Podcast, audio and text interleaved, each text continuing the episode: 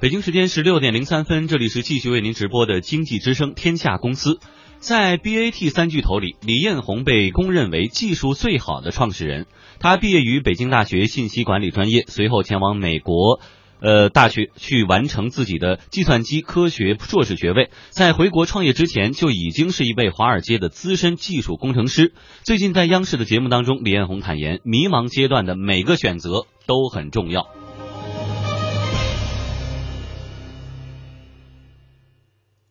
我在很早的时候就对计算机非常有兴趣，啊，我记得那是在一九八四年啊，我当时在山西省的阳泉市，我所在的学校就买了几台计算机啊，学校里头光我们一个年级呢就有四百多人啊，总共呢只有几台的这种苹果电脑，那么只能有少数的学生有机会去学习这个电脑的使用。那么当时学校怎么做呢？他就用了一个办法，就是说是考一次试，谁的数学成绩好，我们就选他去学计算机。当时呢，就满怀信心的去学习计算机。学了一年之后呢，我们学校进行一次考试啊，考试呢就是选出了前三名啊，选出来这前三名干什么呢？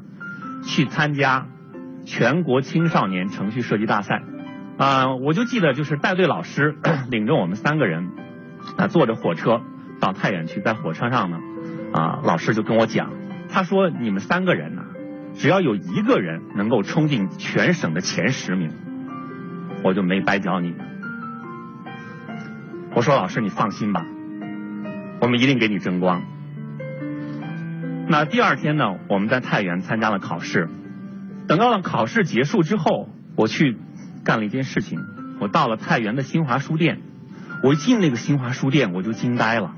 因为它有好几个书架，都是有关计算机编程的书，而在阳泉也有一个新华书店，我能够看到的有关所有有关计算机的书，就是我上课的时候用的那一本教科书。后来呢，我们三个人没有一个人进入了全省的前十名，而且我也很清楚为什么我们进不去，因为大家在信息在资源面前。太不平等了。当然呢，就这一次失利，其实对我后来也有比较大的影响。我当时是高一，后来到高三考大学的时候，啊，要报志愿。其实我挺喜欢计算机的，但我觉得我不能报计算机，因为我知道有太多的人在更大的城市，太原甚至是北京，他们有比我多得多的。资源优势，那怎么办呢？我就想有没有什么专业是既能够应用到很多计算机，但是呢，它又不完全是一个纯粹的计算机，是能够有应用领域的。我翻了各个高校的所有的相关专业，最后找到了一个专业，也就是今天的北大的信息管理系。我现在想起来，这就是为什么后来我能够做百度，能够让。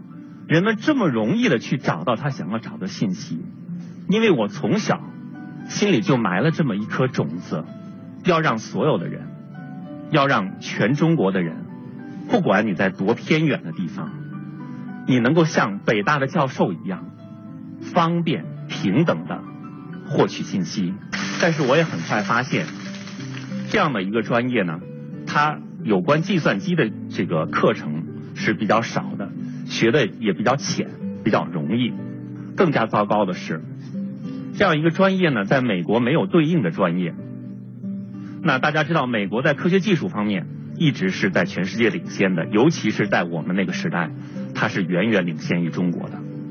那么，要想学习更好的、更优秀的科学和技术，那么最佳的方式，在那个时候就是到美国去。但是，我发现。在美国没有我对应专业的时候，我我很茫然，我需要重新做一个决策，下一步怎么办？我做了两件事情，第一件事情呢，就是希望我在我所在的领域能够比别人了解的更深一些。我作为一个本科生，我到北大的图书馆里头，天天去看最新发表的有关我们专业的论文。第二件事情呢？就是去申请美国的计算机专业，后来 我被布法罗纽约州立大学计算机系所录取。刚刚到美国的时候，我特别不适应啊。一方面那个地方很冷，一年有六个月在下雪啊，功课呢又很紧，有时候呢上一些课程我本科没有学过，人家在讲研究生的课程，我听不懂。听完了之后呢，一头雾水。下来我就问我旁边的同学，我说我没听懂哎，什么叫 flip flop？F L I P，F L O P。我同学说这你都不知道，这就是触发器啊。我说什么叫触发器？因为我们本科没有学过这些硬件的东西，所以第一年学习是很困难的。但是呢，我又有生存的压力，我想及早的去挣钱。所以有一次呢，我看到我们系以外有一位教授啊，他。做计算机图形学，想要招一个助理研究生，就是我们所谓的 RA 啊，这样的是给工资的，所以我就想去试一试，我就把我的这个简历发过去。后来呢，他叫我去面试，啊，他问了我几个有关计算机、有关计算机图形学的问题，我估计我答的不好。最后呢，他问了我一个问题，我至今还印象非常深刻。Do you have computers in China？他的意思不是说你在中国有电脑吗？因为那个时候的中国人没有一个人能够买得起电脑。他问的是你们中国有电脑吗？我会怎么跟他说呢？我说我将来想建一个全球最大的中文搜索引擎，我要让每天有数亿的人都很方便的想找什么就能找到。我要买很多很多的电脑。用来干这件事情，嗯，但是我当时没有这样说，我当时只是说有，然后默默的离开了他的办公室。二十多年以后，我想无论是那位教授，还是我自己，我们都没有想到，今天的中国，智能手机的拥有量已经是美国全部人口的两倍。那些美国的电脑制造商，那些芯片厂商的 CEO 见了我也说：“你要什么样的芯片，我给你定制。你的电脑有什么要求，你告诉我，我量身给你做。”当他们说这些话的时候，我真的会想起来，当时那位美国教授问我的问题：“Do you have computers in China？” 所以有时候我也在想，过去这二十几年，到底发生了什么事情？我又是如何一步一步的变成今天大家都感兴趣的一个人物？其实我想了想，无非就是人生道路上每一次的选择，你选对了，海阔天空；你选错了，荆棘密布。所以，我们怎么样才能做出正确的选择？我觉得其实有三个条件。第一呢。就这个人不能太笨。今天你们能够坐在这里，没有一个人是笨的，所以这个条件每个人都满足。第二呢，你要有浓厚的兴趣，你对这件事情要想做出正确的判断，你一定得对这件事情感兴趣。你感兴趣了，你才会花时间，你才会深入的进行思考。第三，其实这个第三是最最重要的。就是要有丰富的信息源。自从跟那个教授的对话之后，我开始意识到，我在计算机图形学上不行，但我有我的长项。我对信息检索很清楚。我先进入了华尔街，去做实时的金融新闻的检索系统。华尔街日报现在用的检索系统，可能仍然是当时我写的那些程序。后来。我意识到，华尔街不是我真正的归宿，因为华尔街真正认为最有价值的人不是程序员，而是那些做股票交易的交易员。所以我决定到硅谷去，加入了当时的一个搜索引擎公司，开始下决心，只要我在这个公司一天，我一定要保证这个搜索引擎是世界上最好用的搜索引擎。我那个时候的确把最先进的技术应用到了那个搜索引擎当中，但是呢，很多事情我是说了不算的。因为我说了不算，所以这些建议没有被采纳。一样一样的这样的建议不被采纳之后，我意识到有一天我需要做做一件事情，是自己说了算的。这就是一九九九年底，我决定离开美国，回到中国来，开始自己创业的路程。这就是百度诞生的原因。零五年上市，到今年正好是上市十周年。八月五号的时候，也就是我们上市十周年的时候，纳斯达克的 CEO 给我发了一个邮件，发了两张照片。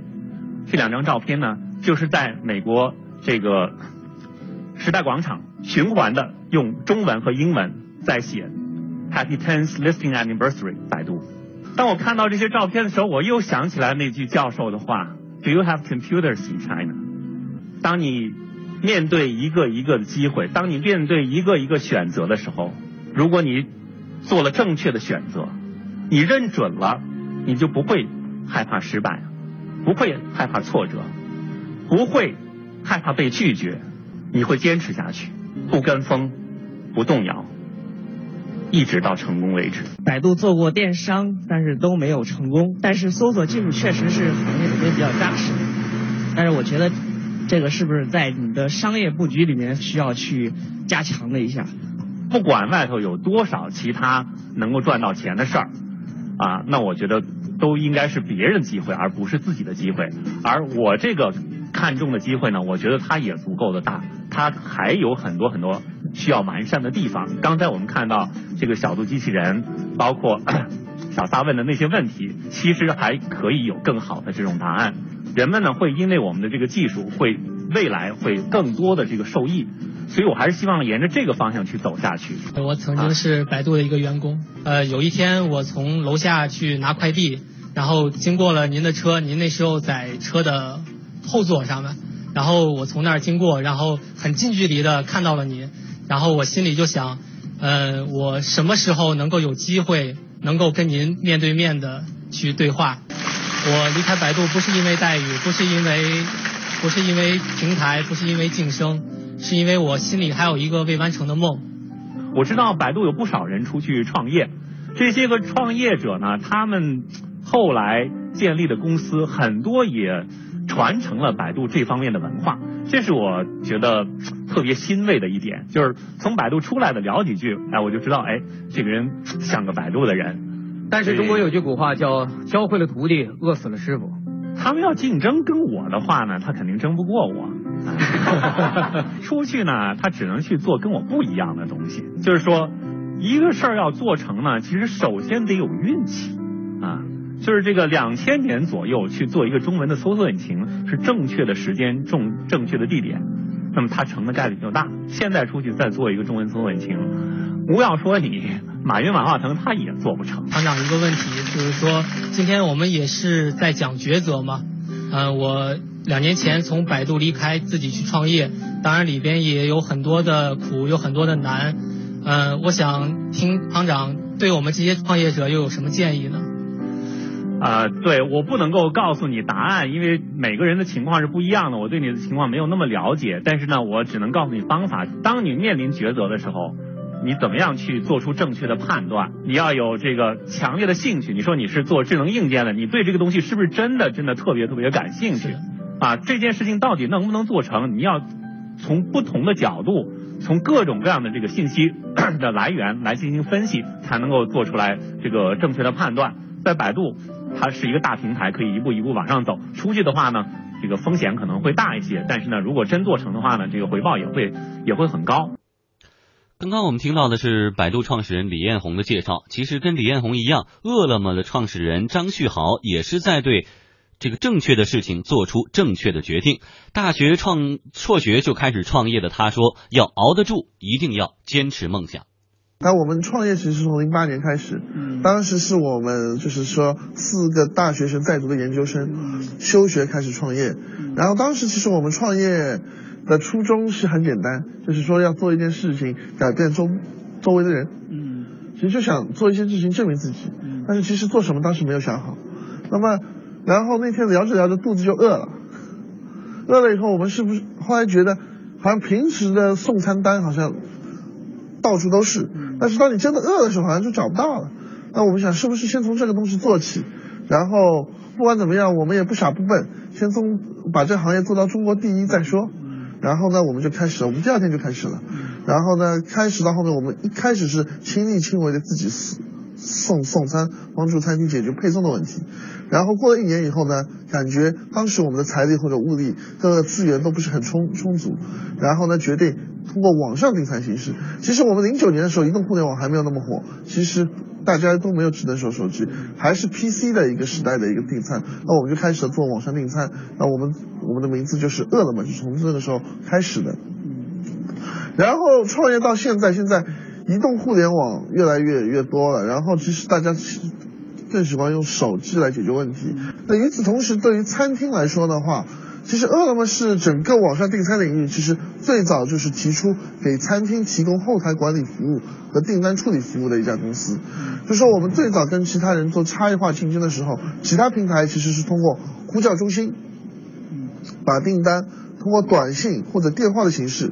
给到餐厅，然后餐厅用自己的方式记录下来或者什么。后来其实我们其实因为作为理科男嘛，就希望通过技术来解决问题。因为我们最早在餐厅有一年多的送餐经历，我们知道其实餐厅有种种的一些需求，跟一些他们的一些效率低下的地方。那么我们就感觉他在抄单的时候呢，各方人口音也不一样，还有时候要记录价格就很容易搞错。那我们就帮他做了一做一个应用，他只要买一台电脑，上个网，就可以把订单自动的传到他的电脑上，而不需要通过任何的中介什么短信啊、电话来报报单。他到电脑上以后呢，只要按一下鼠标，订单就自动能打印出来，给厨房给送送餐员，非常的方便，非常的简单。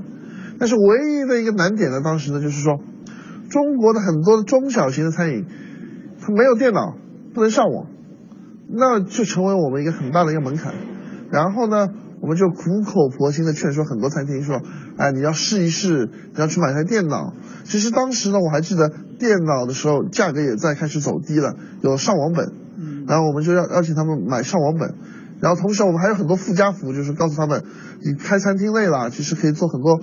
娱乐的活动，电脑上有很多游戏啦什么的，我还给他下载了很多片子、电影，让他可以在休息的时候看一看。然后他们就就半分半呃半推半就的，就是开始买了电脑，拉了网网网线，然后就开始享用我们服务了。然后一下子就击中他们，感觉确实好用，他们就把所有平台订单都转移到饿了么平台上来，因为我们只要按下鼠标，订单就能打印出来，并且数据都可以在网上进行分析，可以看到哪一些菜卖得好。哪一些菜卖的不好，哪一些是你今天的新用户，哪一些是你的老用户，其实对他的日常管理的效率提高很多。那么从那个时候开始，我们就鉴定了要把这套系统覆盖到全国。但是当时也就是说，现在没有移动互联网那么那么迅猛。而从现在零呃一零年开始，一年开始，餐厅每每个餐厅都有台移动手机。其实不要像我们以前的那么样的苦口婆心的去推广，他只要一台手机就可以装饿了么商家版的应用。就可以连接打印机，就可能自动打印出来，就可以管理他自己的店，非常的方便。所以说呢，这个分移动互联网的风口来了以后呢，把我们的业务一下子十倍的增长，就一年十倍增长。现在全国有大概有十万家餐厅在使用我们的手机 app，而短短的一年之前，只有大概一万家、几千家左右，有这增长速度也是非常快。所以说，饿了么就是这样子一步一步这样子走过来的。其实很多的，以前那个雷雷军说就找到风口猪也能飞，对吧？但是现在来说的话，当我们发现风口的时候，看见上面有很多猪，那我们怎么能够再竞争下去呢？我觉得其实对于我们来说，当时其实并没有找找风口，我们只是做我自己想做的事情。我感觉我们真的能改变周遭的人了，然后我们就坚持下来，而不是特意的去找风口。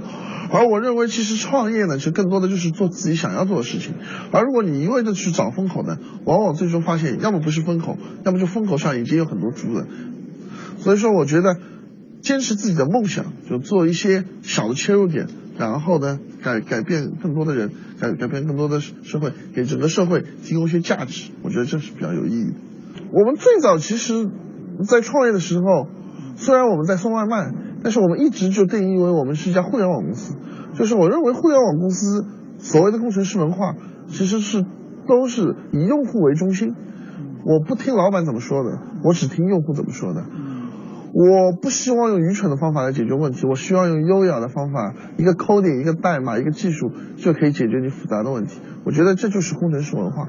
那我们其实当时作为理科的毕业生，然后在读学生，其实我们当时的创业就想成为一家这样的公公司。其实美国硅谷，其实很多公司就就就其实是这样的。我觉得创业者往往可能是偏执狂，可能真正的想去改变一个东西，所以说。你当你在创业的时候，你发现，因为创业其实是一个孤独的旅旅旅程，很多时候你建建立的，其实晋升倒还好，晋升至少还有一个人在陪你在斗，你你你你你还你还弄，所以有有有有有有有时候是整个行业没有起来的时候，你怎么熬得住？我们在零八年、零九年的时候，怎么能熬到一一年移动互联网来？其实这段时间是更加难的。对不对？这个孤独的时候，其实没人能陪你，你家人不了解你，你周遭的人不了解你，朋友不了解你，没人能够体会你送什么外卖。更多的是你有一个信仰和一个兴趣和你的一个一个决心，